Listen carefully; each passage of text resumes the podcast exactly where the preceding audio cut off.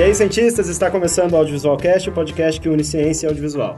Aqui é o Jareta e hoje nós vamos falar de um assunto polêmico, um assunto que precisa de sensibilidade para ser discutido, porque passa por questões muito sérias, mas é bastante necessário, que é o seguinte, você consegue separar... Eu tinha colocado aqui na pauta cagadas pessoais, mas eu acho que tem coisa que não se passa como um erro, né? Acho que é bem pior que isso. Mas você consegue separar a vida pessoal da arte, do artista?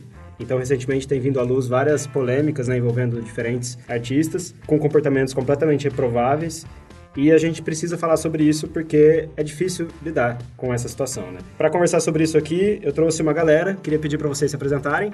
Meu nome é Felipe Amaral, sou psicólogo e estudante de cinema e audiovisual na Unimap em Piracicaba. Eu sou Paulo Mendonça, eu sou estudante de cinema e audiovisual. Eu sou a Juliana Delicato, estudante de cinema e audiovisual na Unimap. Eu sou o Glauco Toledo, eu sou professor de audiovisual em diversos cursos, sou pesquisador de comunicação. Beleza, vamos lá?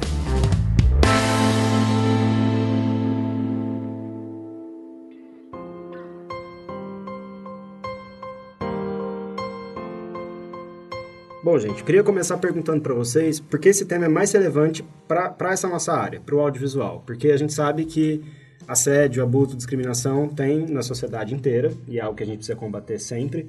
Mas por que que na indústria do entretenimento, na indústria das artes, na indústria da comunicação, isso é mais nocivo do que, por exemplo, na indústria automobilística?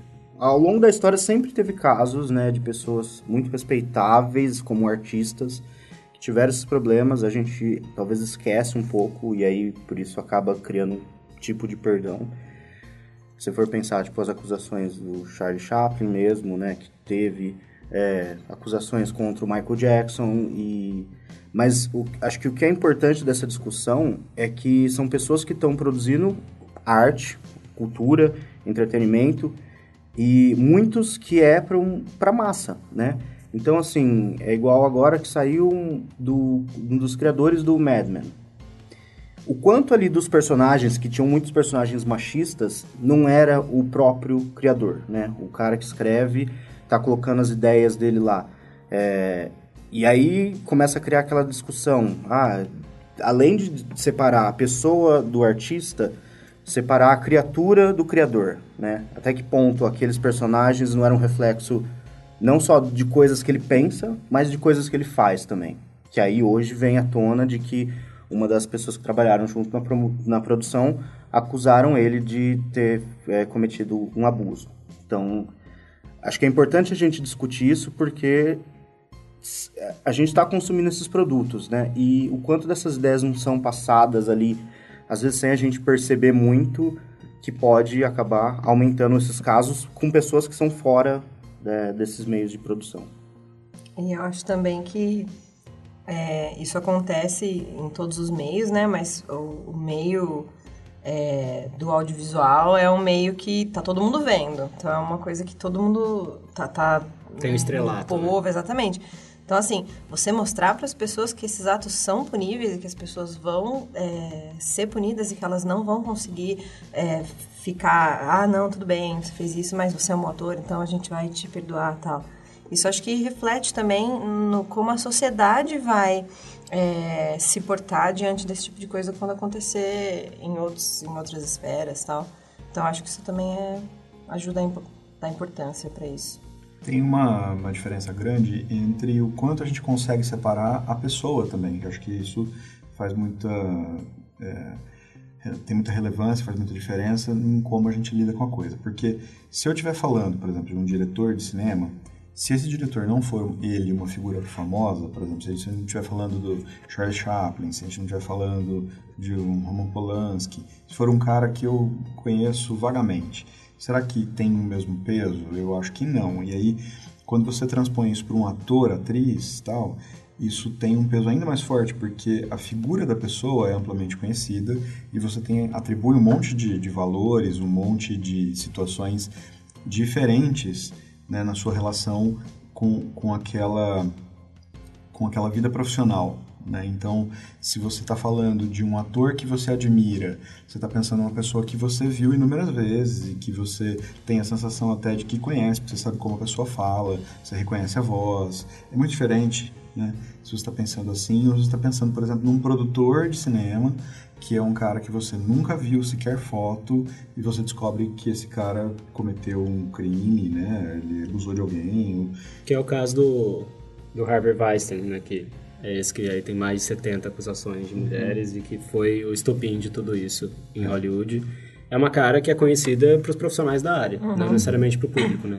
Diferente, por exemplo, Muitas de um- vezes nem o nome. né? nem o nome. É. É, o que me fez ficar assim ch- chocada nesse sentido de, nossa, e agora? Qual, que que eu, como eu vou pensar sobre isso? Eu vou separar a pessoa? Não foi o Johnny Depp, por exemplo. Sim. Porque o Johnny Depp, eu adoro o Johnny Depp, adoro os filmes dele. Aí aconteceu isso e eu fiquei, nossa, e agora? Que Jamais esperaria isso dessa pessoa que eu sei quem é. Exatamente. Nossa, e agora? Mas agora eu vou boicotar os filmes dele? Eu não vou mais assistir? Eu vou xingar ele? O que, que eu faço? Eu não sei. É, eu, proponho até a gente buscar aqui uma solução para isso. O boicote passa, né, como possível solução, mas e aí, a gente vai boicotar toda a franquia de Animais Fantásticos, está começando agora. Se a gente for pensar no, no produtor, né, é, ele está responsável aqui por trás de Pulp Fiction, Kill Bill 1 e 2, Cães de Aluguel, Os Três Senhor dos Anéis. Então, assim, é um pouco duro a gente é, lidar com isso, com coisas que a gente aprendeu a amar, né? Que a gente desenvolveu um laço afetivo durante todos esses anos. No caso de seriados também, o Charlie Sheen, o ator do Transparent também, né? Então, não é uma coisa fácil a gente decidir o que fazer depois de ouvir essas denúncias. Então, tem uma coisa que acho que é o outro lado da moeda, né? Mais ou menos assim. Que eu li recentemente um tweet, se não me falha a memória, da uma turma em que ela se posicionou em relação a, a esse produtor, né? Tal, ela trabalhou no, no Kill Bill e não me lembro mais em que filme com, com Tarantino, com ele. E, e saber que ela se posicionou daquela forma, e ela disse que ela já sofreu abuso, em ter colocado ela depois uma hashtag MeToo, né? Então, para quem sabe do que se trata, a hashtag, o uso da hashtag já sabe que ela teve um caso de abuso. Ela não diz isso, ela diz só pela hashtag, né? Tá dado o código. Então, é, é muito pesado, é muito mais intenso eu saber, por outro lado, né, contra esse cara sem rosto, que ela se posiciona assim e ela é uma atriz pela qual eu tenho uma afeição enorme. Então, é, eu fico é, intimamente mais incomodado com isso, dado o peso que ela tem. Então, eu fico pensando na contramão disso, como funciona quando a pessoa que eu conheço é o ator que eu admiro e que ele comete um abuso. né?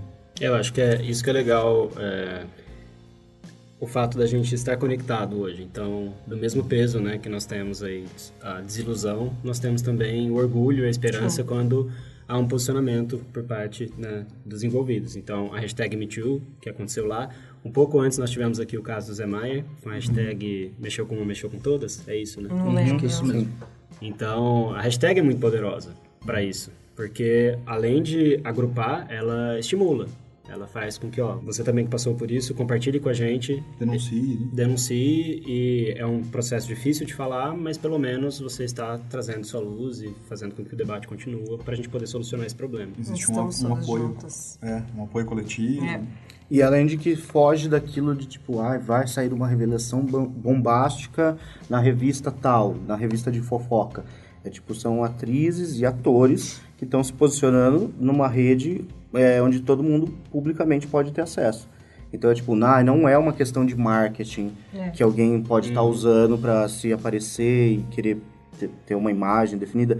Não, tá indo lá no Twitter, onde todo mundo pode ler e tipo, olha, não estou ganhando nada com esse tweet, eu estou me manifestando e me indicando como parte desse grupo também. E eu acho curioso que é um estigma da área, né?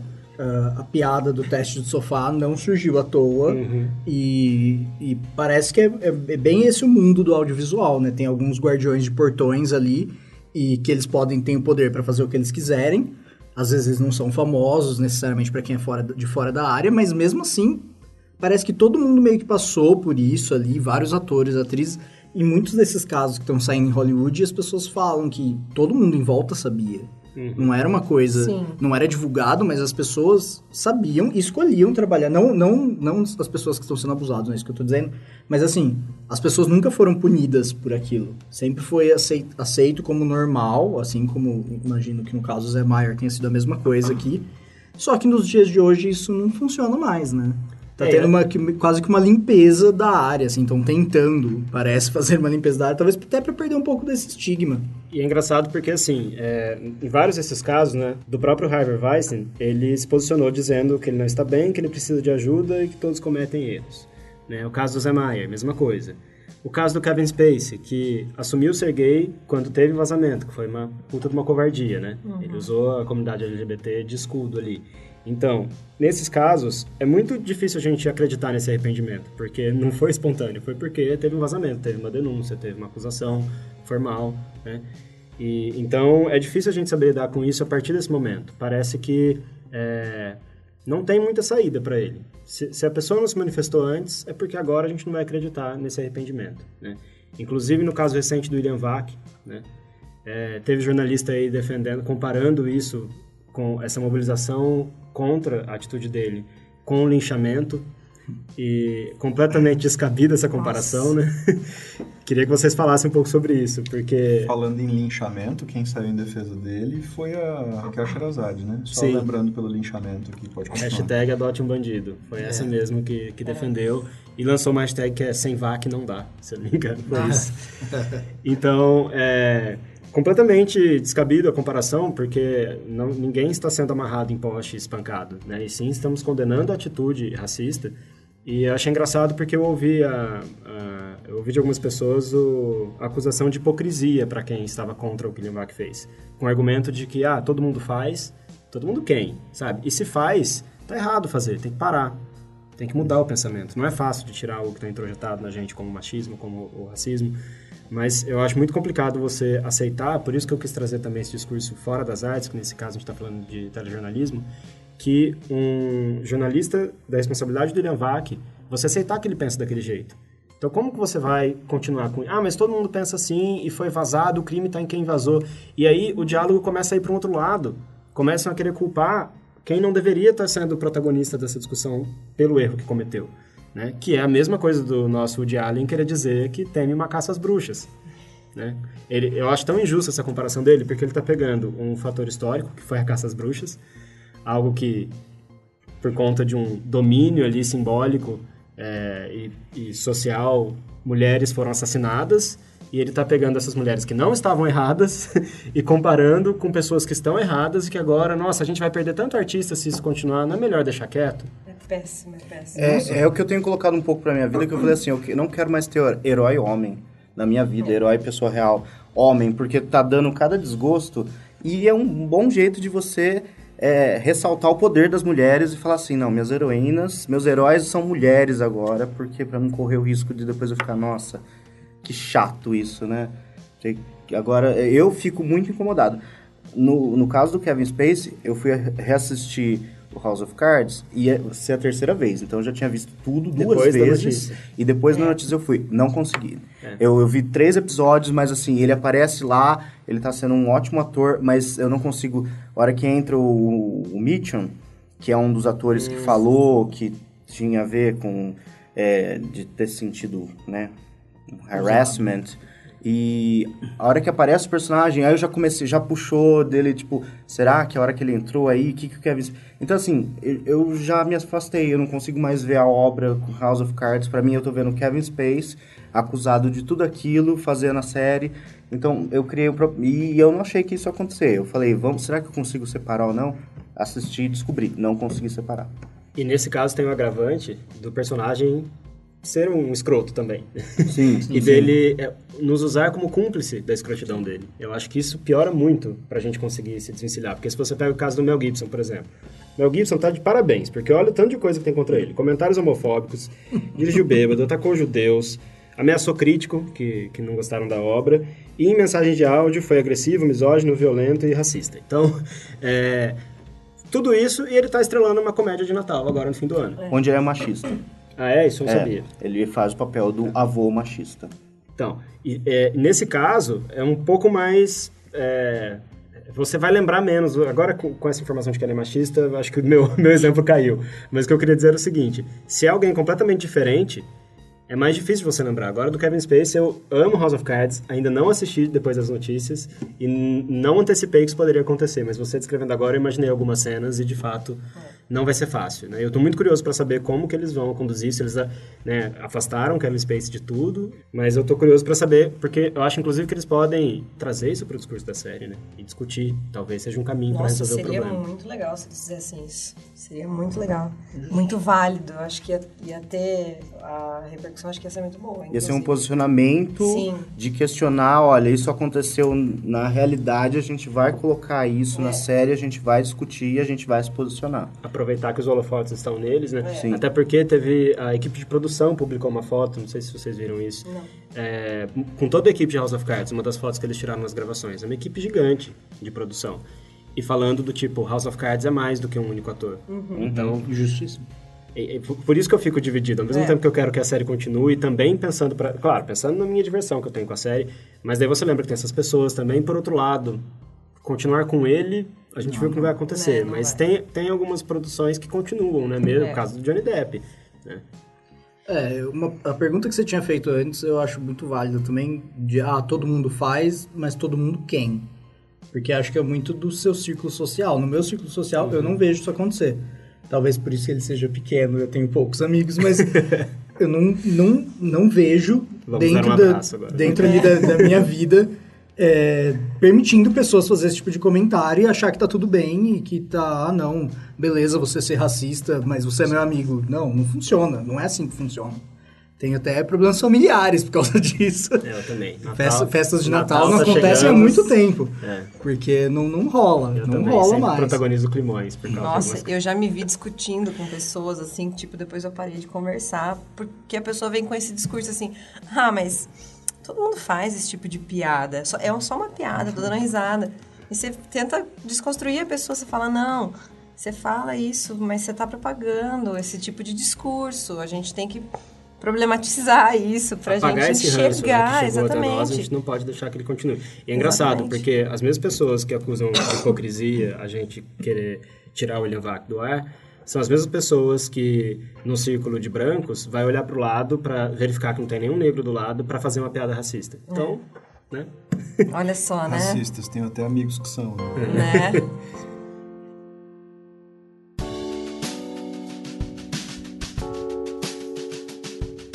tem também o caso de pensar em quantos dos atores que foram vítimas é, de pessoas em posição de poder na indústria do cinema que hoje não são conhecidas e não conseguiram é, ter seu espaço, não conseguiram. Quantos bons atores não sumiram porque não se submeteram a essa normalização, essa normatização ah, o teste do sofá. Ah, acontece. Ah, mas é Hollywood, é assim, é assim que as coisas são. Se você quiser ser alguém, você vai ter que passar por isso. E quantas pessoas boas não, não conseguiram chegar lá por causa disso? Seu elas... talento pode até te levar longe, mas se você tiver um pouco mais de flexibilidade, você pode alcançar mais rápido. Sim. É, é, e aí você vai ler os relatos de pessoas famosas, por exemplo, a Lupita, que ela contou do caso dela, do Harvey, que foi assim, ele, ela fez um filme, começou a ganhar, e ele falou assim, não, eu vou fazer um filme que você quiser, tal, não sei o quê. Mas aí veio todas as contrapartidas sexuais que ele queria impor a ela. Ela deu a volta por outro caminho e conseguiu hoje ter essa visibilidade que ela tem como atriz. Mas ela podia ter encerrado ali. Aquele podia ter sido o fim. Dela falado, não quero me envolver com isso em nenhuma das áreas. E ter sumido. É quantas pessoas como ela não conseguiram dar essa outra volta. Sim. Entendeu? Por isso que quando usam um argumento assim, ah, estamos perdendo grandes artistas, ah, vamos ficar sem artistas. Ótimo. Não me preocupa, acho ótimo. É, Acredito sim. que deve ter, talvez, artistas melhores que não estão aí porque não conseguiram, talvez por esses motivos de princípios, de não, não, não acontecer ou não... Enfim, não, so, não se deixaram passar pelo abuso, entre aspas. E, e aí dê, dê espaço para esses artistas, deixa eles crescerem, deixa eles aparecerem. Não vão faltar artistas, pode ter certeza. Mas deixa eu perguntar uma coisa, que é um argumento que eu já vi por aí nas redes sociais também, e eu acho que é válido a gente discutir aqui. Vocês acham que a arte ela é uma espécie de redenção? Então, assim, a partir do momento que isso aconteceu, a pessoa se desculpou, ela vai e lança um novo trabalho. Um trabalho que propõe justamente corrigir falhas. Ela merece uma chance, Acho que tem uma coisa complicada nesse raciocínio que é o seguinte: o quanto do trabalho da, da pessoa é ideológico e o quanto o trabalho da pessoa está dissociado dos valores que a pessoa vive. Porque tem, inclusive, é, até pela própria ideia de hipocrisia, né, uma série de coisas que pode ser dita que não é vivida. E vice-versa. Então, você pode estar lidando com um trabalho que é potencialmente benéfico, feito por uma pessoa terrível. E aí eu não estou pensando só no, do ponto de vista artístico ou comunicacional. Você pega, sei lá, um cara que constrói pontes, você vai parar de passar nas pontes desse cara porque você descobre que ele é um abusador.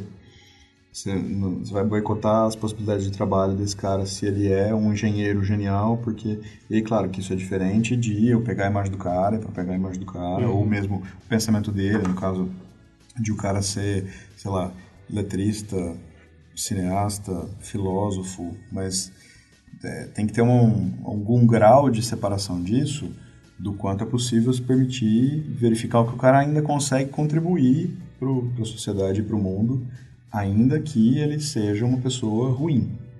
E aí não estou dizendo só imperfeito, perfeito, todo mundo só, todo, todos nós somos, não é isso, mas que por pior que a pessoa seja, se ela não tem possibilidade de contribuir com algo, eu, eu tento olhar um pouco também na, na contramão disso, assim.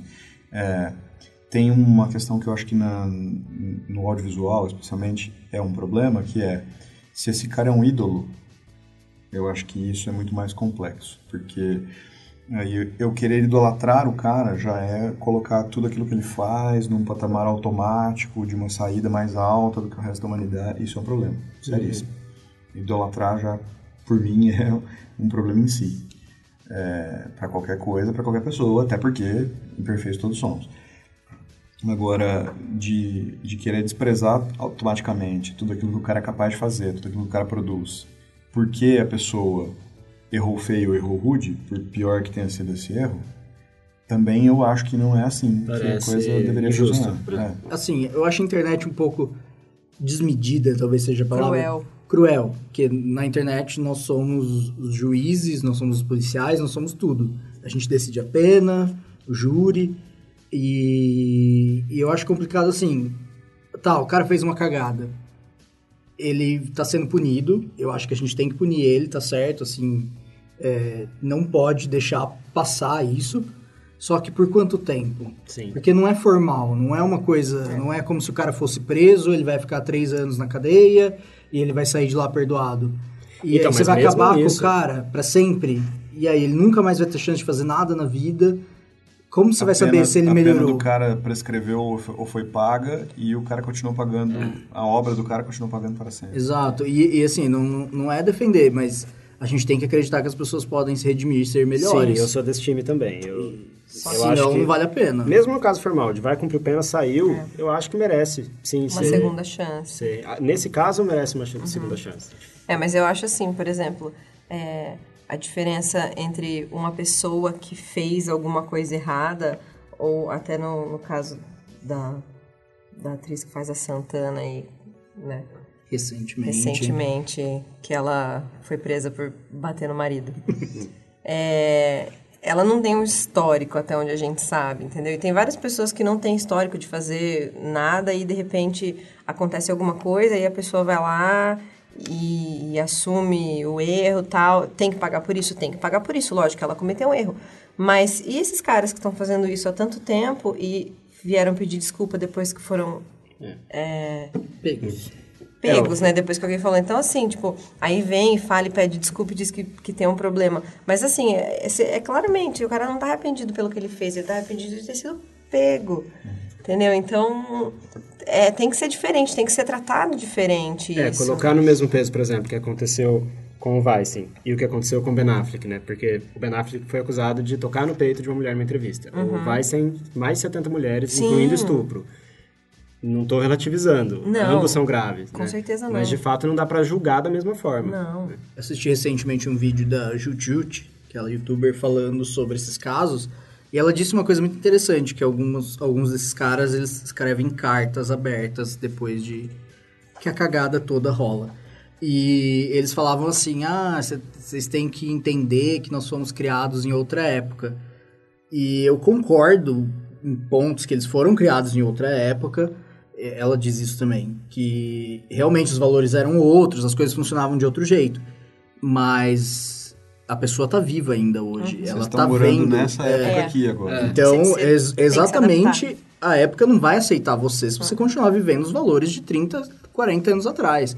Eu até acho meio diferente quando acontece, parece algum caso de abuso que aconteceu há 40 anos, 30 anos. Realmente o contexto histórico era muito diferente do que é hoje. Mas hoje é in- inaceitável mesmo, assim. Não, não tem... A sociedade não, não quer mais isso. assim. E não é, eu acho parece que não. pontuar, não é inaceitável porque é politicamente correto, porque é uma vitrine. Não, é porque aprendemos que isso, o, o quanto isso é prejudicial para a sociedade, para as vítimas. Então é uma questão de amadurecimento mesmo, de, enquanto coletivo, né?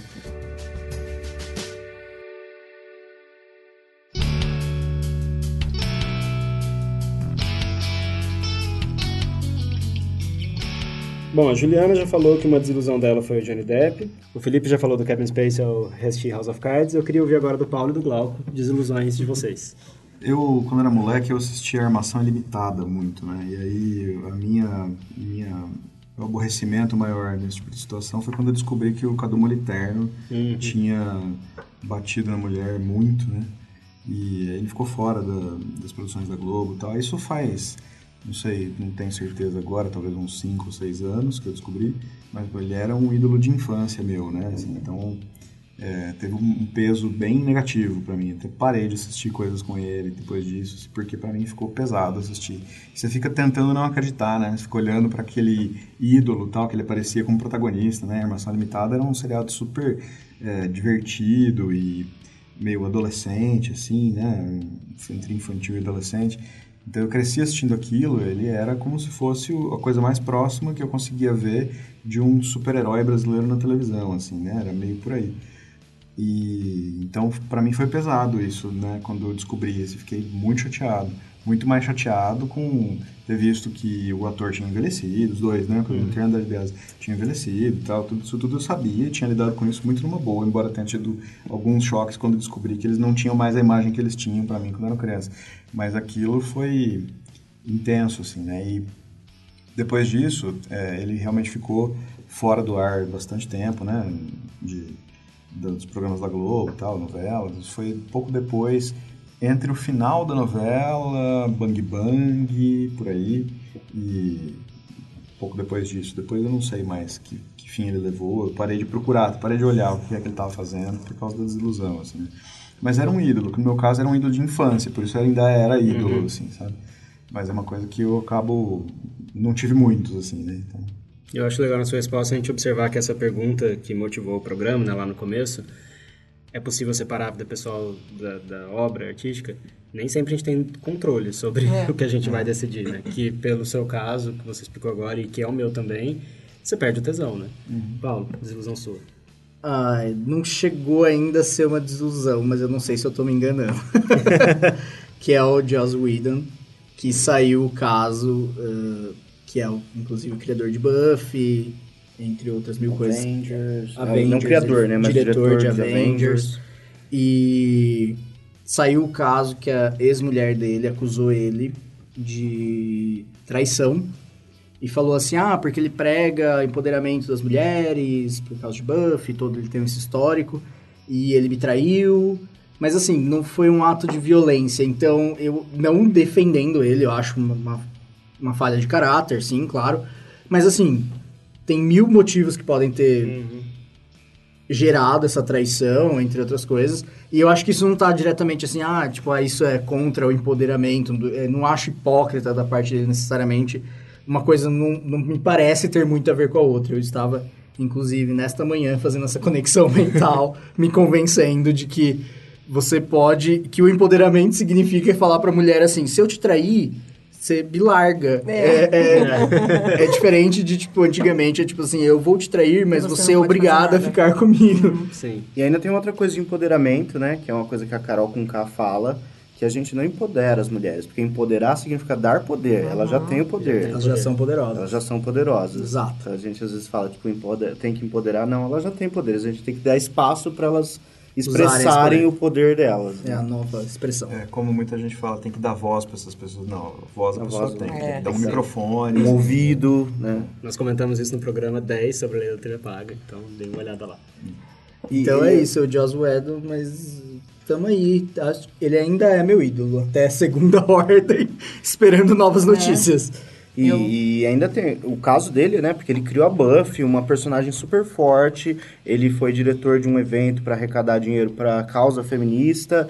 E aí depois quando saiu isso, você fica assim, mas o quanto é ele profissional, é ele pessoal? É, para mim também foi uma coisa Eu acho que por isso que cabe aquilo que a gente já comentou antes sobre a arte funcionar como uma redenção. É. Nesse caso foi retroativo.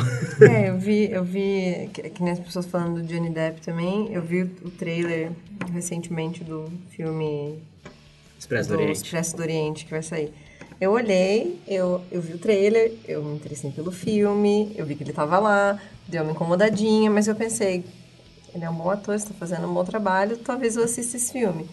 A mesma coisa já não aconteceu com House of Cards, eu fiquei um pouco incomodada, principalmente na hora que o Mitchum aparece. E, e isso é uma coisa Foi que me muito- incomodou além no Kevin Spacey. Acho que eu fiquei muito machucado, né? Tipo, eu não... É pensar nas condições de trabalho que aquilo. Porque não foi além das histórias pessoais dele fora como profissional. No set de Não, filmagem, numa é. produção, ele era produtor executivo Sim, do sim. negócio. Então você fica pensando é, no no estresse emocional e psíquico pode ter causado naquele set. Sim. Então você, eu olho os atores lá e eu fico assim, será que ele tava enchendo o saco dessa pessoa? Será que ele tava sendo abusivo com essa pessoa? E aquilo vai. Então, esse é o meu problema. Eu me jogo, eu vou lá, entro no filme, na série, me jogo naquele universo ficcional. Quando surge alguma coisa, um efeito especial muito ruim que me desconecta fala, não, o que, que é isso?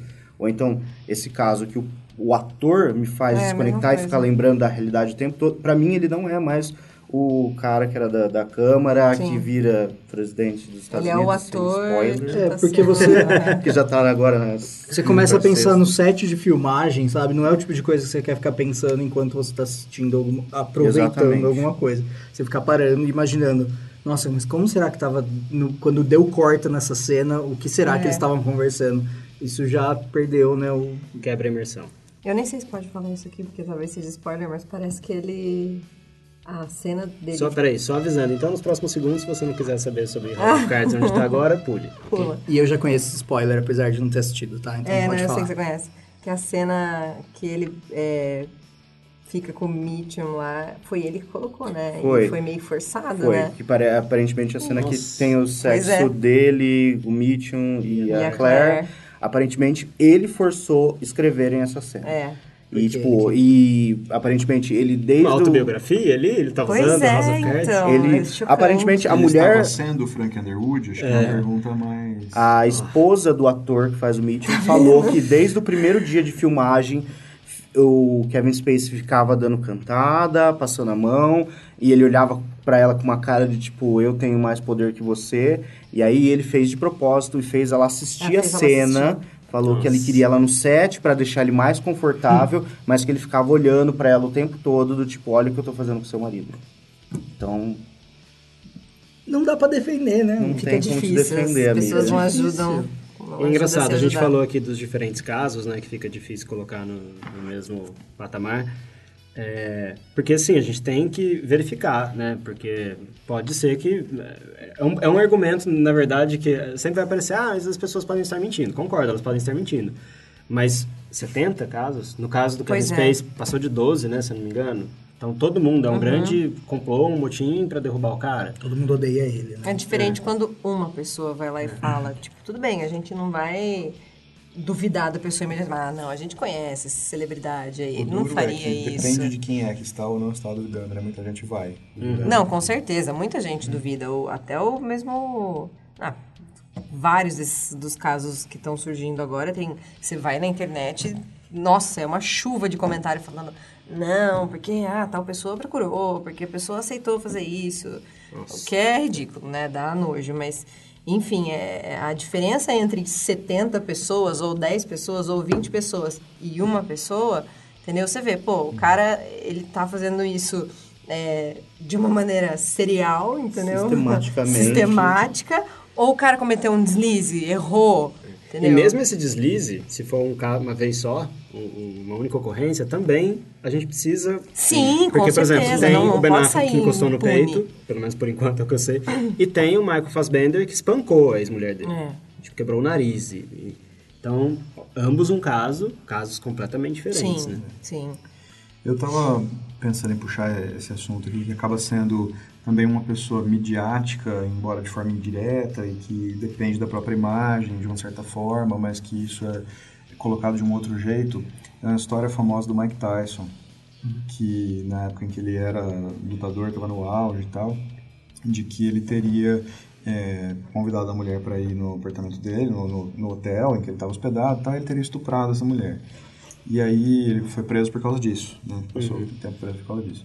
E aí muito da, da defesa foi que, né, imagina, a mulher estava lá dando em cima dele e aí agora ela está querendo se aproveitar e tirar dinheiro dele, enfim. Então teve muito essa aura de que, para a defesa dele, ela era uma aproveitadora. E, por outro lado, ele é um cara que pode mesmo ter chamado a mulher para ir até o quarto dele e aí ela ter se negado e ele era imensamente mais forte do que ela. E aí, né? Então, sem ter certeza do que é que pode ou que não pode ter acontecido, tem os dois lados da moeda, né? Você sempre tem a chance de duvidar dos dois lados, pode ter motivos inúmeros para duvidar dos dois lados. E como é que isso fica? Porque o cara foi preso, voltou muito tempo depois, voltou a lutar e tudo, né? Vida que segue, tendo pago por uma coisa que ele de fato é, cometeu ou não cometeu, ele foi, ele foi considerado culpado, ele pagou por isso. A mulher, não sei quem é, né? Não sei né, dela e tal. É, não é um caso isolado, né? E aí, nas Olimpíadas agora no Brasil, no Rio de Janeiro, né? É, a gente, durante as Olimpíadas, escutou falar de casos e situações de é, abuso ou tentativa de abuso na, durante, dentro da, da Vila Olímpica. Da Vila Olímpica, né? E que é um negócio que estatisticamente se repete, né? De casos acusando boxeadores negros, pobres. E aí fica aquela situação. Você pensa, pô, é, é o boxe que faz isso com as pessoas, né? Que eles ficam completamente irracionais sem controle? Ou será que tem, por outro lado, todo um estereótipo, né? De quem é que eu vou acusar, quem é que eu não vou, e das situações de que se aquele cara negro vem para perto de mim, eu vou reclamar. Mas se isso acontecer com um iatista loiro dinamarquês, talvez eu não vá reclamar. Eu estou só dosando as coisas aqui porque tem uma série de coisas que a gente julga sem ter parâmetros, e aí não estou tentando defender, né, diz que esses casos de uma acusação de abuso, 70, claro que faz muita diferença estatisticamente, mas que a gente enxerga a coisa de um jeito completamente diferente. Sim, a gente tem que olhar por todas as variáveis, né? Isso que você comentou agora, tem aquele documentário 13ª Emenda que vai mostrar essa, essa carga cultural injusta que foi implicada ao homem negro como um, predador sexual, por definição. É, E com isso eu não estou tentando defender o Tyson. Sim, sim, não, entendi.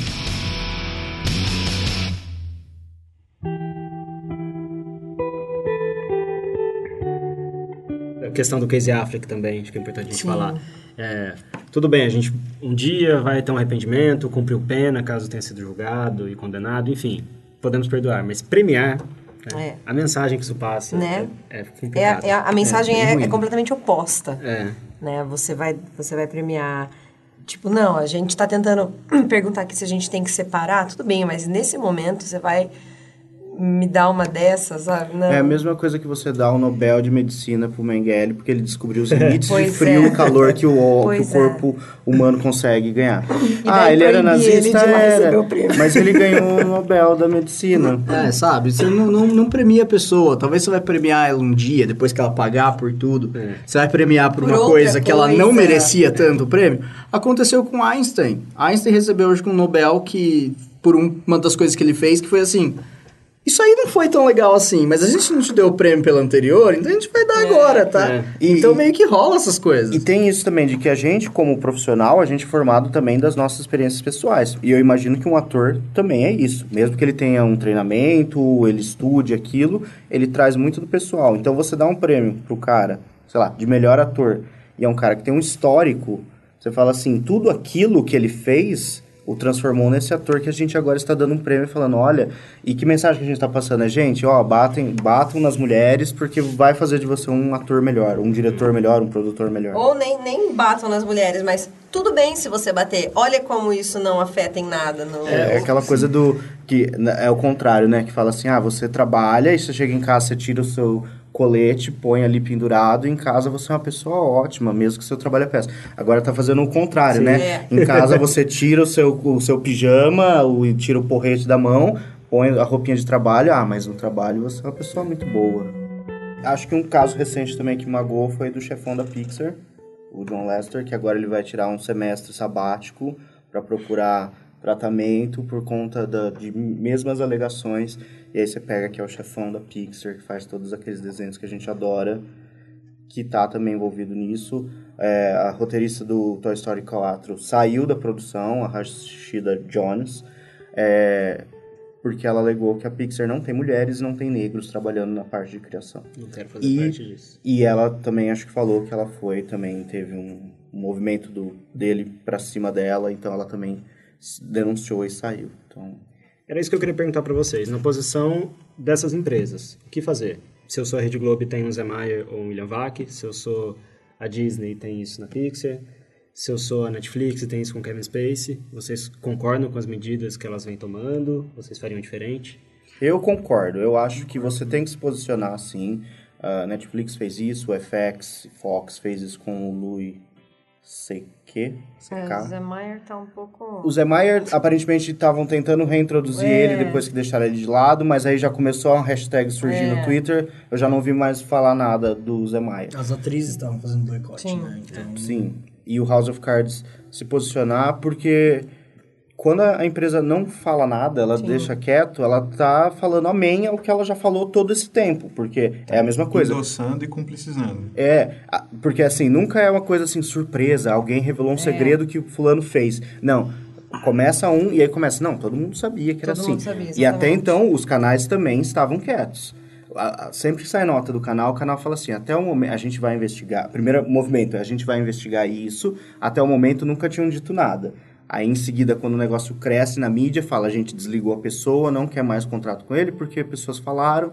E agora a gente sempre luta por ambientes que não tenham esse tipo de coisa. Uhum. A gente não sabe o quanto disso é verdade, se tá tendo essa luta ou não. Mas pelo menos alguma coisa foi feita, Sim, né? rolou um posicionamento e uma defesa de um Sim. valor que é importante as pessoas saberem que eles pensam assim. E manda um recado para quem tá lá.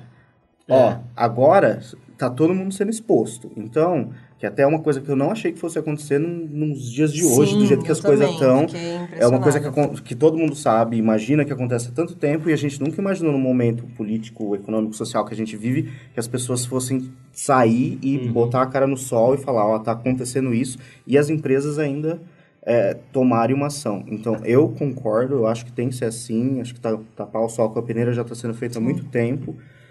Não sei se é real ou não esse sentimento, é, essa ação que as empresas fazem, mas pelo menos manda um recado e deixa pra gente que, ó, estamos fazendo alguma coisa. É, eu acho pior o silêncio. Eu acho que a empresa tem que se posicionar. Seja para se posicionar de um jeito que eu vou achar babaca, ou posicionar de um jeito que eu acho que é que tem que ter a punição, Não finja que que não retirar, tá acontecendo Mas não finge que tá acontecendo nada. Porque para mim isso é às vezes pior do que ser Historica- babaca. Historicamente, esse é o problema, né? É, historicamente esse é o problema. É, eu Não concordo com Se o canal chega lá e fala assim, não, a gente concorda que ele seja machista, a gente é, quer um ambiente de trabalho assim, tudo bem. Hum, eu, de como vocês. cliente, vou ter a opção de falar assim, ok, já que você deixou claro o que eu já imaginava, agora eu não quero mesmo, né? E você que fique com os seus clientes. É liberdade, né? A gente não fala isso no capitalismo, que as empresas têm que ter liberdade, né? Então, Como eu disse se que eu faço com quiser, os meus faz. amigos, eu posso fazer com as empresas, né? Que é- Se vocês que é um acreditam nisso, eu não de- quero. E um pouco diferente de dizer assim, vocês estão fazendo um negócio com o qual eu não concordo, então nós vamos todos boicotar e fazer o Santander tirar do ar essa amostra de arte que tá... Sim, Exatamente. Sim, sim, sim, muito bem colocado. é. Porque tem essa aura de que é, quando é com a gente é boicote, quando não é, sabe, tem toda essa... É, porque o, o boicote, na verdade, assim, a discussão de, do Santander é que estavam colocando aquilo como criminoso, como aquilo... Agora, ninguém vai questionar que o assédio, que a pedofilia é crime, nos casos que eu tô falando dos assédios, né? É. O problema é querer configurar aquilo como pedofilia. E aí você vai quer tirar aquilo da exposição e, e, e não é, dar a chance das pessoas apreciarem aquilo como arte, né? Que a proposta era essa.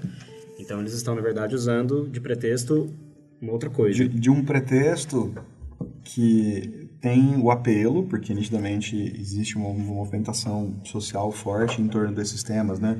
Contra, contrários ao abuso, contra a pedofilia, enfim. É, que são coisas quase que automáticas, né? Tem certos temas que você fala e você sabe que as pessoas vão ser contra, né? Corrupção, eu sou contra. Você é a favor da corrupção? É e aí isso tudo vira uma grande bola de neve, porque nessa, nesse embalo de que todo mundo é a favor, vamos todos empurrar, mas só que um pouco mais para cá, né? E ninguém É. está se dando conta de que esse um pouco mais para cá está indo para o lado errado. Então, né, a gente acaba tendo né, muita movimentação em função da, desses apoios pela internet e da facilidade que tem não só das pessoas anunciarem e, de, e, e até fazerem acusações e, e relatos, né, depoimentos dessas coisas com muita força e que também, do mesmo jeito, podem virar bolas de neve de, de avalanches de coisas direcionadas para o lado errado, né? Assim, de, de virar um, por exemplo, um- uma acusação contra quem está fazendo uma coisa que é arte, de que aquilo é pedofilia, de que como é pedofilia todo mundo é contra, então todo mundo está contra aquela posição. Sim. É diferente de uma vítima, de, uma vítima denunciando que foi é, assediada em, quando ela era criança. É bem diferente. Isso ninguém vai ter dúvida que é pedofilia ou não. né? Eu queria... Mas posicionamento eu acho que é importante. Mas depende no sentido da Globo, por exemplo. O posicionamento que eles fazem, pra mim, é duvidoso, porque eles afastam a pessoa, Espera passa esfriar. pano quente, espera esfriar, aí tenta reintroduzir, não dá certo, eles voltam, entendeu? Então, tipo, isso não é um posicionamento pra mim. Entendeu? Então, assim, você perguntou, ah, você concorda, você acha certo? Concordo com alguns tipos. Entendeu? O que eles estão fazendo, pra mim, não é certo, entendeu? E isso não é de hoje, não é de agora, e não é só com essa pessoa. Sabe qual que eu acho que pode ser uma saída? Igual a gente tem algumas iniciativas parecidas com o trabalho escravo. Então, classificações, é, tem um aplicativo que é... Você fala, tipo, colocar o Zemeyer? Talvez. É um aplicativo que chama Moda Livre, que classifica as empresas de moda aqui no Brasil é, em três gradações ali, de nunca teve nenhum caso, teve um caso, ou alguns casos. Hum. Nossa, é genial. E, e tem outro, tipo, não tem medidas nenhuma para evitar que o trabalho escravo aconteça na empresa. Então, assim, o caso da Globo que a gente colocou aqui. Ok, afastou, tirou, mas tem medidas internas para evitar que isso aconteça? Tem ações na empresa para evitar que isso aconteça? Eu acho que talvez seja um caminho nas- que nasceu aqui nessa nossa conversa. Sim. Porque ali você vai ver não só que eles estão excluindo quem é denunciado, mas que estão promovendo ações ali dentro para evitar que isso continue acontecendo. Sim, porque é só tirar a pessoa de lado, esperar esfriar e botar a pessoa de volta, e aí, qual que é a punição dessa pessoa? Eu acho que a pessoa pode voltar? Eu acho que a pessoa pode voltar, dependendo né, de tudo que a gente falou, da gravidade do negócio, da punição, se a pessoa recebeu ou não. Mas assim, né, tem que você tem que passar a mensagem, principalmente você que está na mídia, que, que tem o poder de, de influenciar as pessoas, você tem que passar a mensagem de que não, não é legal, você não pode fazer isso. É, porque talvez o que eles pensam é assim, se eu tenho uma política dessa e, torno público uma política dessa aqui dentro, vai parecer que, olha, nós somos um celeiro de estupradores e assediadores, e que isso vai ter uma imagem negativa. Só que eu acho que como tem que ser visto é assim, nós somos parte da sociedade, essa empresa é composta por pessoas, e as pessoas têm isso. Então, eu veria com bons olhos uma empresa que se posiciona com isso, porque você vê que eles não estão ignorando o problema. Eles não estão lutando fingindo- pra mudar. Eles estão lutando para trazer à tona, Sim. trazer à tona não, mas para acabar com o que tem e para evitar que novos casos ocorram. né? Inclusive, empresas têm agora, você ouve bastante falar de empresas que têm uma área que é para fiscalizar e coibir corrupção. Então, assim, vai dar bastante treinamento, vai ficar fazendo verificações para descobrir se, é- se tem algum grupo fazendo licitação, como ela está sendo feita. Mas isso está acontecendo aqui no Brasil? Empresas aqui no Brasil? Sim, sim. Difícil de acreditar. Sim. E tem... quem que está contratando esse grupo anticorrupção dentro das empresas? Tem Eu não licitação para isso? Eu não lembro o nome da área. Tem uma área que é compliance, eu acho, se eu não me engano. Eles estão trazendo gente do estrangeiro pra fazer essas coisas. Faria mais sentido. Pra, Agora- tipo, agora ensinar como... É, é engraçado, né? É, tipo, uma área para ensinar as pessoas a não serem corruptas. É, e é, e é Mas geralmente... a gente precisa. Mas é porque a corrupção das empresas, ela, ela é uma coisa já que faz parte da rotina. Ah, todo mundo bate o ponto e vai almoçar, ah, vou fazer isso também. Você não se sente mais errado. Então, acho É. que precisa vir algo de fora mesmo, porque internamente todo mundo faz, sempre foi assim, então... é, Né? Mas eu bato ponto e vai almoçar, você fala, você fala pra entrar. Sim. eu queria deixar aqui registrado as minhas desilusões, que foram duas muito fortes, que desde que eu soube eu não consegui ver nada deles e tem muita coisa ainda que eu precisaria ver, mas eu não sei se eu vou conseguir, que é o Woody Allen e o Hitchcock. Ah, sim. O de Allen também. Woody né? Allen. É engraçado, porque eu sempre gostei muito do de Allen. Foi depois de muito tempo que eu fui sabendo mais histórias dele. Eu não consegui ver mais nenhum filme novo do Woody Allen. Não Não, tem tesão eu, nenhum eu mais, corri né? atrás, eu falava, nossa, filme novo do Woody Allen, quero ver. Não vou, não vou. Já estão uns três filmes atrasados do Allen. Não Alguém consigo. explica pro ouvinte qual é o caso do Woody Allen. Ah, o caso do Woody Allen é que ele, Não é É fácil, né? complicado. ele casou com a filha adotiva É, com a dele, com a. Mia Farrow, e acho que ela tinha 17 anos, né? E ele já pegava ela desde muito cedo. Acho que esse é um dos casos E dele. a irmã né? dela é, Fez uma carta fez- aberta falando, que ele abusava, abusava dela, quando ela era dela, criança. só que a atual esposa dele disse que ela não era abusada, né? Bizarríssimo. Enfim, esse, É, esse a é o esposa caso. atual ex-enteada. Exato, a É, esposa e aí- atual, ex-enteada, E aí aquela o- com ele a fala 17 dele anos. do caça às bruxas falou, ah, meu Deus. Sim, nossa, isso foi Perdeu pior. a chance de ficar quieto. É, vindo Com dele, né? Enfim, não é exatamente o mesmo caso, nem, nem é propriamente uma desilusão, e é um negócio que a gente é, nem fala muito e, e que do ponto de vista da moça estava tudo certo também, né? Segundo ela fala hoje em dia, que é a ex-mulher do Caetano Veloso, lá, Lavínia, que o Caetano quando começou o relacionamento com ela, ele tinha 40 anos, ela era menor de idade, eu não lembro exatamente a idade dela, mas era alguma coisa tipo 14 anos e tal. E com o apoio da família dela, né? A anuência dela, enfim, mas era menor de idade. É, recentemente teve até uma situação envolvendo aí processo contra ele, né, e tal, que, que ele rebateu muito agressivamente, ele e ela, né, rebateram muito agressivamente. São casos que é, É, Ocupa uma área meio nebulosa ali, né? Sim. Até que ponto a gente pode chegar e se posicionar, sendo que não teve uma acusação. Por outro lado, será que ela tinha maturidade? Continua É, tendo? aquele agora- negócio e da época também, né? mais- Naquela época era mais aceito do que hoje. Hoje a gente não permite esse tipo de coisa, né? É, o Chaplin, né? Foi, ca- casou também com criança. É, Na época dos meus bisavós, não era uma coisa estranha a menina se casar com 12 anos. Sim. Então a coisa fica realmente nebulosa porque os costumes eram outros, né? A Sim. tradição, a lógica na época era outra, o, o- expectativa de vida era outra, né? Uma série de questões. Mas acho tão curioso a questão da maturida- maturidade, um cara artista, estudado, com 40 anos de idade, começar um relacionamento com uma menina de 14 menina anos. de 14 anos, que não me parece, não querendo julgar, é que assim, na minha vida eu sempre brinco que ninguém é gente antes dos 23 anos, que quando a pessoa começa a ter alguma coisa pra agregar na sociedade. entendeu? e aí você pensar É que uma menina de 14 gente. anos conversando com um cara de 40, eu, eu entendo ela ficar admirada, às vezes, com um Sim. cara de 40 anos, cheio de Sim. cultura, mas ele... Por que casar com uma pessoa tão jovem, assim? Que que, que, que era conversado? É puramente sexual? Mas É, não com sei. certeza tem um agravante de ser essa posição de gêneros, né? O oposto- Nossa, sim. É, com certeza, com certeza. O oposto, a culpa seria dela, dela, dela, toda dela, e onde já se viu. né? É. Por outro lado, você estava falando do Woody Allen e do Hitchcock, eu entendo que a obra do Woody Allen tem um peso pessoal, autoral, do envolvimento do, do Woody Allen, do raciocínio do Woody Allen nestas, nestes filmes, de uma forma muito diferente da do Hitchcock. Eu não enxergo, eu enxergo muito mais o Woody Allen nos próprios filmes do que eu me deparo com o Hitchcock, penso que ele apareça. Sim, é.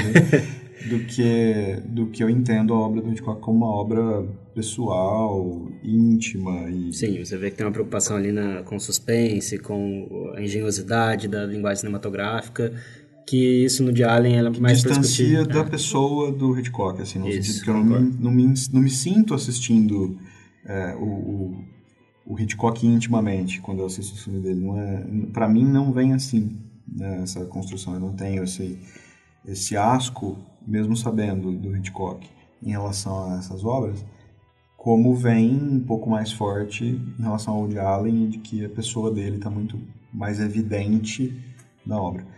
E aí, assim, eu fico pensando num, num caso até que recentemente eu escutei comentários que foi assim, é, alguém tinha dito que é, esses casos todos dos artistas e desses posicionamentos né, contrários, e aí a gente não deveria mais ver, deveria boicotar os filmes, deveria... Tinha, era muito parecido com a ideia do daquele filósofo, o Heidegger, que porque o Heidegger, né, filósofo alemão, tal, entrou uma época para o Partido Nazista fez parte do Partido Nazista, que aí é isso. isso automaticamente também deve, deveria fazer com que nós descartássemos a obra do Heidegger. E que eu, é um negócio que eu não concordo, porque acho que até as coisas não estão exatamente na mesma categoria, inclusive porque a participação do Heidegger no Partido Nazista foi muito rápida, tem gente até que defende, não sei o quanto defende cegamente isso, né? De que o, Heidegger tinha uma pretensão, de que era um, um, bem maior e que entrou para o Partido Nazista, viu que a coisa não era bem assim, que ele não conseguiria que os ideais dele funcionassem dentro do Partido Nazista e fugiu. Não sei o quanto o Heidegger era inocente nesse caso, né? o quanto ele não fazia a menor ideia do que ele estava fazendo quando ele entrou no partido, mas daí a descartar toda a obra do cara, que é uma obra que é muito rica, muito profunda, em função dessa participação dele rápida no Partido Nazista, também é um negócio. Será que não é caça às bruxas, sabe? Eu fico... Eu acho que dá para voltar nesse assunto depois de rodar aqui a contribuição da Renata Frigeri, que eu trouxe para vocês. Ela é doutoranda em comunicação e ela estuda o cinema alemão. E ela vai falar aqui de outra obra, que é O Triunfo da Vontade. E eu acho que depois, com essas duas opiniões, dá para a gente amarrar algumas questões com uma outra publicação acadêmica que eu trouxe aqui para a gente discutir. Mas antes, vamos ouvir a Renata. Olá, pessoal do Audiovisual Cast, obrigada pelo convite. A minha pesquisa de doutorado investiga a cultura e a identidade no cinema, especificamente nos filmes da Leni Riefenstahl produzidos durante o período nazista. Nas minhas pesquisas, eu parto da premissa que eu não posso investigar um filme sem antes disso olhar para quem produziu essa obra. O nosso processo criativo, ele é resultado das nossas negociações com o mundo, dos contextos que nós estamos inseridos, daquilo que nós acreditamos, é, inclusive politicamente. Então, quando eu olho para o Triunfo da Vontade, eu preciso sim olhar para a história da Leni Riefenstahl. A Leni Riefenstahl estava envolvida com o Partido Nazista, pelo menos desde 32, e o filme foi feito em 34, né? Eu não posso ignorar que ela estava no epicentro do governo nazista e que esse trabalho não foi um trabalho pontual de uma diretora que estava em princípios democráticos e de repente foi convidada para fazer um filme. Ela estava envolvida com o governo, com as políticas desse governo, e ela participou e trabalhou ativamente para ele. Então, o Triunfo da Vontade, ele é um produto nazista feito por uma diretora nazista e eu não posso simplesmente olhar para ele sem considerar a obra como um todo. Por trás do triunfo da vontade das políticas que a artista apoiava, crimes foram cometidos, pessoas foram mortas, países foram invadidos. Então, resumidamente, eu não posso apreciar o valor artístico de O Triunfo da Vontade desconsiderando a Leni Riefenstahl. Para mim são coisas indissociáveis. Muito obrigado, Renata, pela participação. E aí, pessoal, o que vocês acham? Eu acho é, bem válido isso. Eu comprei o DVD porque eu queria assistir, não estava achando na internet há muito tempo atrás. Não na época do nazismo, não é, e, e eu fiquei a hora que eu tava comprando, eu falei assim, eu estou ajudando os neonazistas comprando esse DVD, porque eu queria, na verdade, ver a produção, já sabia de todo o contexto disso. E eu já fiquei em dúvida comprando um DVD, que né, deve ser assim, alguém imprimiu lá, é, imprimiu, é, gravou o DVD, porque né, não tem nem mais direitos autorais isso. Mas é, é uma questão que eu sempre penso. Você vai no nazismo você fala assim, por exemplo, os ganhos da medicina, que foram conseguidos é, por causa das pesquisas estranhas que o Mengele fazia, a gente vai. É, é, isso é uma questão que estava super interessante há muito tempo. Sim. Eu lembro que eu li que falava assim: a gente tem que ignorar tudo que a gente aprendeu com a é. medicina, ou a gente fala assim: bom, foi um momento horrível da história, mas vamos então tentar tirar alguma coisa de boa daqui. É uma discussão que eu acho bem difícil. É de, muito de difícil. Nossa, muito difícil. É. Porque feito já foi, né? É. Então, tem esse argumento. Feito já Mas foi, se, vamos se a usar. gente usufruir disso, será que não seria uma forma de, abre aspas, incentivar, fechar dizer que aspas? foi legal por, algum motivo e não foi legal. E achar uma coisa boa num negócio que foi horrível, né? Olha, é, eu acho o seguinte, medicina veterinária hoje, ela é ensinada é, ao custo de uma quantidade enorme de vidas de animais que são cobaias, que são colocados contra a vontade num tipo de criador. Quer dizer, nós estamos fazendo a mesma coisa com outra espécie. Falar, ah, mas estão animais e aí os seres humanos. Ok. Não estou dizendo que os médicos veterinários são nazistas, mas é, o, o que eu quero dizer é, né, essa- a gente continua usando o mesmo princípio de se aproveitar do que é possível se aproveitar de uma forma que a gente considere que está fazendo uma coisa que não é desumana. E aí, naquela época, para os nazistas, não deve ter parecido a eles desumano, eles devem ter sido convencidos de que não era desumano o que eles estavam fazendo. Não estou absolutamente defendendo esse raciocínio, assim como eu talvez não tenha feito medicina veterinária por causa de saber como é que a coisa funcionava. E eu sou vegetariano hoje. E ainda não sou vegano porque eu não consigo. Mas o que eu quero dizer é, é, extrair o que há de melhor naquilo tudo de ruim que está acontecendo é a única saída possível.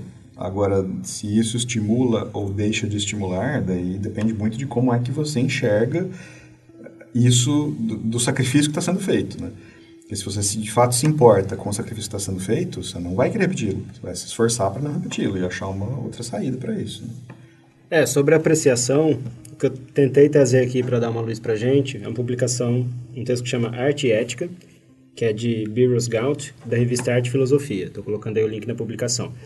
E esse texto defende algumas posturas possíveis diante de situações como essa. Então, a primeira é entender que as falhas ou os méritos das obras de arte nunca configuram falhas ou méritos estéticos. Então, nesse caso, sabendo separar, tudo bem apreciar o valor para a linguagem cinematográfica que o Triunfo da Vontade tem, que o Nascimento de uma Nação do Griffith tem, uma produção que Tá lá com o Klux Klan. né? exalta o Ku Klux Klan e, e, né, completamente racista essa obra, mas que a gente entenderia o engenho que tem ali da linguagem visual, do fazer artístico eh, que, que tem nessas obras.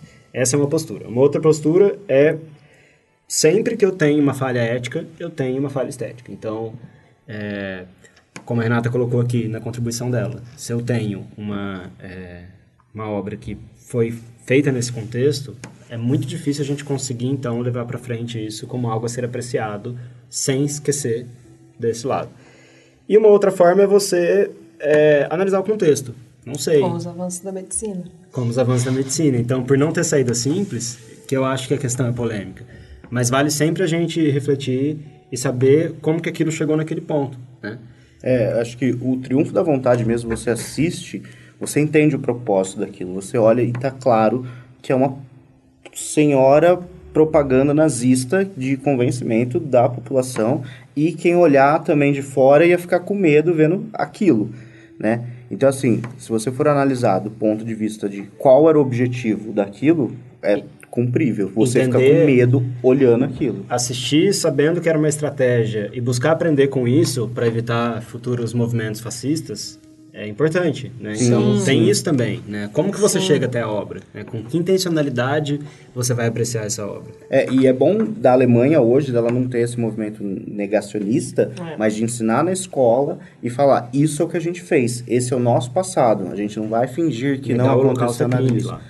É, e tipo, os jogos mesmo, eles censuram todos as suásticas ou qualquer coisa parecida com Hitler. Não pode aparecer em jogo. Mas na escola você, para você não aprender errado, na escola você vai aprender. A gente vai mostrar tudo que a gente fez, porque a gente tem que carregar isso com a gente. Essa história vai ser carregada, a gente vai assistir e vai ver. Eles têm placas nas ruas, E aprender né? que foi errado. Das, das coisas que, que os judeus eram obrigados a fazer. E placa de quem morava naquela é, casa. no- na calçada, na frente da calçada, são as placas de quem morava na casa. Eu acho que isso é importante mesmo, é, é o mesmo princípio. A gente tem que. é, não pode fazer de conta que não aconteceu, não. Vamos negar isto. Que não é assim que funciona, porque a gente tem memória curta, a nossa vida é curta. Daqui duas gerações, ninguém vai saber o que aconteceu, eles vão repetir Vão a mesma repetir coisa de mesmo novo. É, e, e engraçado que você falou do Griffith, eu tava pensando nele faz um tempo aqui, nessa conversa, de como no cinema, na história do cinema, a gente estuda vários filmes que são grotescos, vamos por assim, que tem alguns ideais grotescos envolvidos. Mas eu sou muito a favor de. A gente não necessariamente aprecia como obra, no caso de um filme desse, como, que é extremamente racista e tal.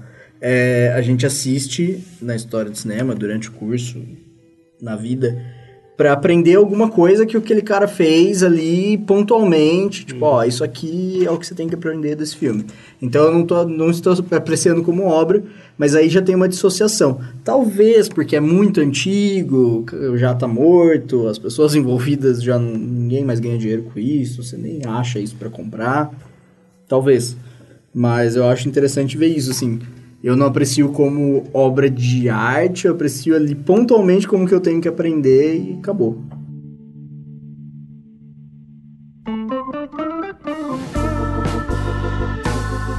Gente, pra gente fechar, então, eu queria recapitular aqui algumas possíveis soluções, pra gente terminar num clima melhor aqui e ver que, sim, acho que tem um caminho que a gente, enquanto pessoas que trabalham e estudam nessa área, né, a gente tem algo é, a contribuir, a mudar essa realidade.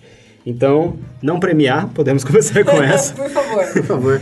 É, conversamos aqui de políticas nessas grandes companhias, produtoras, distribuidoras, para combater, não só para para tomar uma medida quando é, isso aparece, mas para evitar que isso aconteça, uhum. né? E coibir casos semelhantes. Boicote, resolve?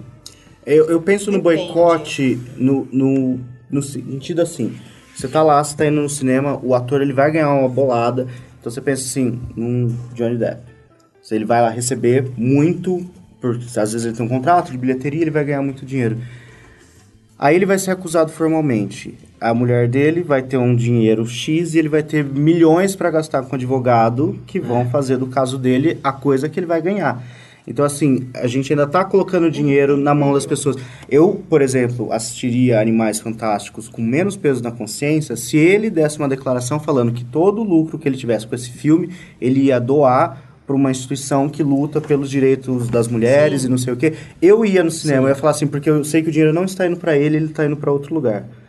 Mas. Que foi o que o Kevin Smith fez, né? Kevin Smith é conhecido pelo balconista e ele teve, acho que 14 anos de carreira produzido pelo Weinstein. E ele justamente afirmou que todo o dinheiro que ele ganhou dessas obras ele vai agora doar para ações que, que cuidam desses casos. Então é um jeito de tentar remediar, né? Sim. Mesmo que não cumpra, pelo menos está tá ali se posicionando. Tarantino mandou uma frase logo de cara, assim, assim que aconteceu. Ele falou, é, eu sabia o suficiente para ter feito mais do que eu fiz com o que eu sabia. Mas eu, eu acho que o boicote é uma saída e, e acho que talvez o que caiba nós como fãs é ir cobrar isso. Vamos na internet, vamos, vamos criar um movimento, então, Sim. de falar Johnny, eh, hashtag Johnny Depp doe o dinheiro. Se rolar uma ameaça é. real de que aquilo pode prejudicar a bilheteria, no caso Sim. do cinema, por exemplo, né, ou cancelamento de uma série, se tem uma ameaça real, as empresas vão cortar, né? Então a gente sabe que é isso que está muito em jogo. É Tem é muitas situações que são termômetro também, né? No caso de mídia, a gente sabe que o cara ser, por exemplo, o único filme que não está fazendo uma coisa como essa, que nem o Animais Fantásticos, é o único filme que não está indo nessa linha, né? Então, tem um caso famoso, né? Todo mundo contra, todo mundo falando para tirar o cara e eles não vão tirar. Isso vai gerar mídia espontânea. Isso vai gerar uma série de outras circunstâncias que vão fazer o nome circular mais porque eles estão indo na contramão. Então, sabe, acaba tendo no, no frigir dos ovos aí um, um lucro indireto, né? Em função de eles não terem feito aquilo que todo mundo. Porque senão, eles iam falar, ah, mais um. Né? Agora, é. todo mundo concordando que isso não é uma coisa legal, tirar o cara digitalmente também, por exemplo, sei lá. É, eu, eu achei até engraçado. É, eu vi uma notícia esses dias que mostrava que eles não têm desculpa para não tirar o Johnny Depp. Que mostrando que em Harry Potter teve dois Dumbledore, teve vários uhum. e vários personagens que mudaram de um filme pro outro. E apareceu o que? Uma cena dele. Exato. Né? E, mas o Johnny Depp não pode mudar. Depois já apareceu em um filme, ele vai ficar para sempre. não, pode, vai ué. prejudicar a diegese é, tá? um, um, dos problemas pode ser contratual e a gente não tem Sim. esses dados, né? Por exemplo, recentemente uma história do, do Kevin Spacey lá passou por aí, porque... É. Mas podia ter uma falado... cláusula ali, né? De, ah, se você cometer um crime, ser, a gente pode... Pode ser que essa nova área das empresas que vão coibir, colocar então, nos contratos agora... Eu acho que por, Esse é o tipo de... configurar crime ou alguma coisa assim, eu acho que talvez eles consigam sigam, né? É. é, é que provavelmente cláusulas prevendo isso não devia haver, porque senão os próprios advogados do Kevin Spacey não iam autorizar esse contrato né? Triste acontecer. Né?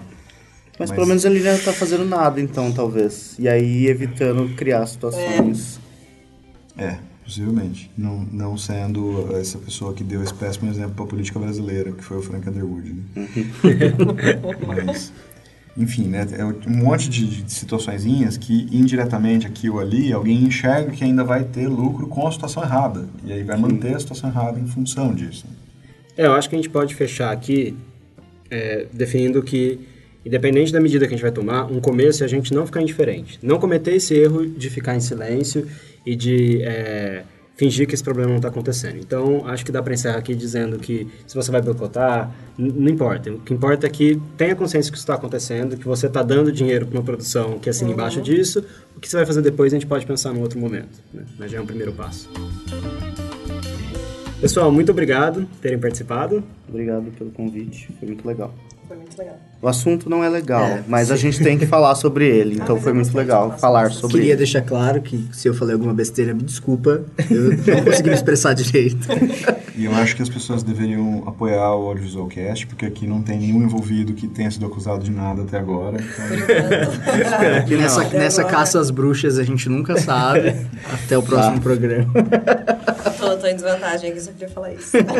e eu queria muito ouvir a opinião de você, ouvinte. O que você achou dessa nossa conversa? Compartilhe também suas desilusões, a sua postura em relação a tudo isso, alguma medida, alguma saída que a gente não tenha colocado aqui. E compartilhe isso com a gente no nosso Facebook, nos nossos comentários aí na publicação, no e-mail, contato.audiovisualcast.com.br. Esse programa foi gravado em parceria com a PREA, produtora escola de audiovisual do Unimap. E agora vamos ouvir os comentários do último episódio. Muito obrigado por ter ouvido mais um Audiovisual Cast. Agora nós vamos comentar o episódio anterior, que nós falamos de cinema 3D. Mas antes, aquele recado que você já sabe, contribua com o projeto, ou divulgando para os seus amigos, ou contribuindo financeiramente. Então dê uma olhada lá na nossa página do Apoia-se. Nós temos algumas metas, né, a partir do momento que essa arrecadação for crescendo. Então, por exemplo, a próxima, a nossa periodicidade aumenta. Atualmente nós estamos com programas quinzenais. E assim que alcançarmos essa primeira meta, nós passamos para programas de 10 em 10 dias. Então vamos lá ajudar o Audiovisual Cast a crescer, beleza? No último programa nós conversamos sobre cinema 3D. A gente recebeu aqui a Paula Pedro e o Diogo Gonçalves. E o que eu vou comentar aqui agora foi material que eu encontrei depois para colocar no, na publicação, né, a partir dos comentários que a gente foi falando no programa. E lá eu quero destacar um documentário que tem é, sobre o Disqueme para Matar, do Hitchcock, que a Paula comentou, né, enquanto ela fazia aquela revisão histórica do 3D no audiovisual. E, gente, assistam aquilo, porque é muito interessante como eles explicam e como eles contam como isso aconteceu nesse filme, né? Então, primeiro eles falam desse problema, que a gente também comentou no episódio, que o cinema se viu a partir do momento que a TV entregava conteúdo de graça todo dia na casa das pessoas. Então, para você sair da sua casa, pagar para ver um filme, como que o cinema conseguiu lidar com isso? E aí eles explicam, teve a, cor, teve os widescreen, vários formatos de tela e o 3D entrou nesse contexto também. E é muito legal que eles falam, é, um dos, dos entrevistados que entram ali, ele é do filme Tubarão 3D, que é um filme que eu assisti na minha infância, e eu lembrei de uma cena que a gente não comentou no episódio, eu estou atualizando lá a publicação do programa sobre estereoscopia no cinema, para colocar essa cena, é a cena que o tubarão explode no final do filme. Assistam, gente, porque é incrível essa cena, por vários motivos, né? Mas quando o tubarão explode, partes do tubarão, a mandíbula principalmente, se eu não me engano, vem na cara, assim, da, da, da, da pessoa, né, na tela. Então era... Na verdade, a franquia Tubarão já nasceu como um blockbuster, né? Então esse tipo de filme era justamente para funcionar como um parque de diversões, né, entre aspas, nas salas de cinema. E eles falam que o Hitchcock, nessa época que ele lançou o Esquema para Matar, era meio que o cinema 3D estava no auge, assim, essa nova empreitada. Então ele meio que foi forçado a fazer o filme em 3D. E uma vez que o filme estava sendo feito em 3D, eles tentaram explorar isso, né? Então eles explicam que foi muito usado é, um esquema de colocação dos, do, dos objetos, dos atores, do cenário, explorando multiplanos para você poder observar os diferentes planos e quando a câmera se movia, você tinha essa questão da velocidade aparente, né? É, e aí você tinha essa sensação legal de profundidade. Tudo coisa que a gente conversou no último episódio, que a partir da pesquisa da Paula e do Diogo, né, são as recomendações, você explorar esses planos, deixar o olhar do público né, percorrer. Então, é, isso também foi algo planejado lá no Esquema para Matar. E em alguns momentos específicos, eles exploraram a paralaxe negativa, ou seja, que é o, as coisas para frente da tela, né? Então, é, eles nesse vídeo eles explicam do momento que a Grace Kelly está sendo assassinada no filme, né? E aí ela estica a mão assim, como se quisesse pegar alguma coisa, tentar se salvar dali. E quando ela estica essa mão para trás, a gente, essa mão vem na direção do público. E outra cena é quando um personagem está mostrando pro outro a chave lá que tem a ver com o crime. E aí também a chave vem assim na, na câmera. Eu lembro que quando eu assisti, faz um tempinho já que eu vi esse filme, eu, eu não sabia que ele tinha sido feito para 3D também, né? Então essas cenas eu achava que era uma, principalmente essa da chave, eu achava que era uma tentativa ali bem didática de mostrar, né? Mas não, agora soube que tem essa explicação também. E o que talvez eu ache mais incrível para falar aqui e tem a ver com o que a gente falou no programa passado sobre essa nova tecnologia ser um problema técnico, né? Então você tem uma câmera maior, você tem um novo sistema que é, os profissionais não estão acostumados. É, e a gente vê acontecendo isso hoje com os equipamentos de hoje, né? Imagina nessa época. Então, uma cena bem clássica do filme é quando o dedo disca, né, o M, assim, no telefone. E aí esse vídeo explica que a câmera, o sistema de câmera, né, como a gente explicou no programa anterior, que são duas câmeras para gravar o, o 3D, né, eles não tinham como nessa câmera dar um zoom tão próximo. Era um equipamento que não permitia. E o Hitchcock, o que, que ele fez? Qual foi a ideia dele para conseguir resolver isso? Foi construir um telefone gigante e um dedo gigante. Então, depois que a gente sabe disso, na verdade, o dedo, quando ele entra em cena, assista um vídeo para ver isso, a gente vê que é um dedo falso, né? Mas, claro que sem saber disso, eu nunca tinha observado. Então, ele conseguiu, na verdade, como ele não conseguiu aproximar a câmera, ele ampliou a cena, né? Achei bem inteligente. A gente falou do Hitchcock no episódio de hoje, né? Sobre os casos de assédio.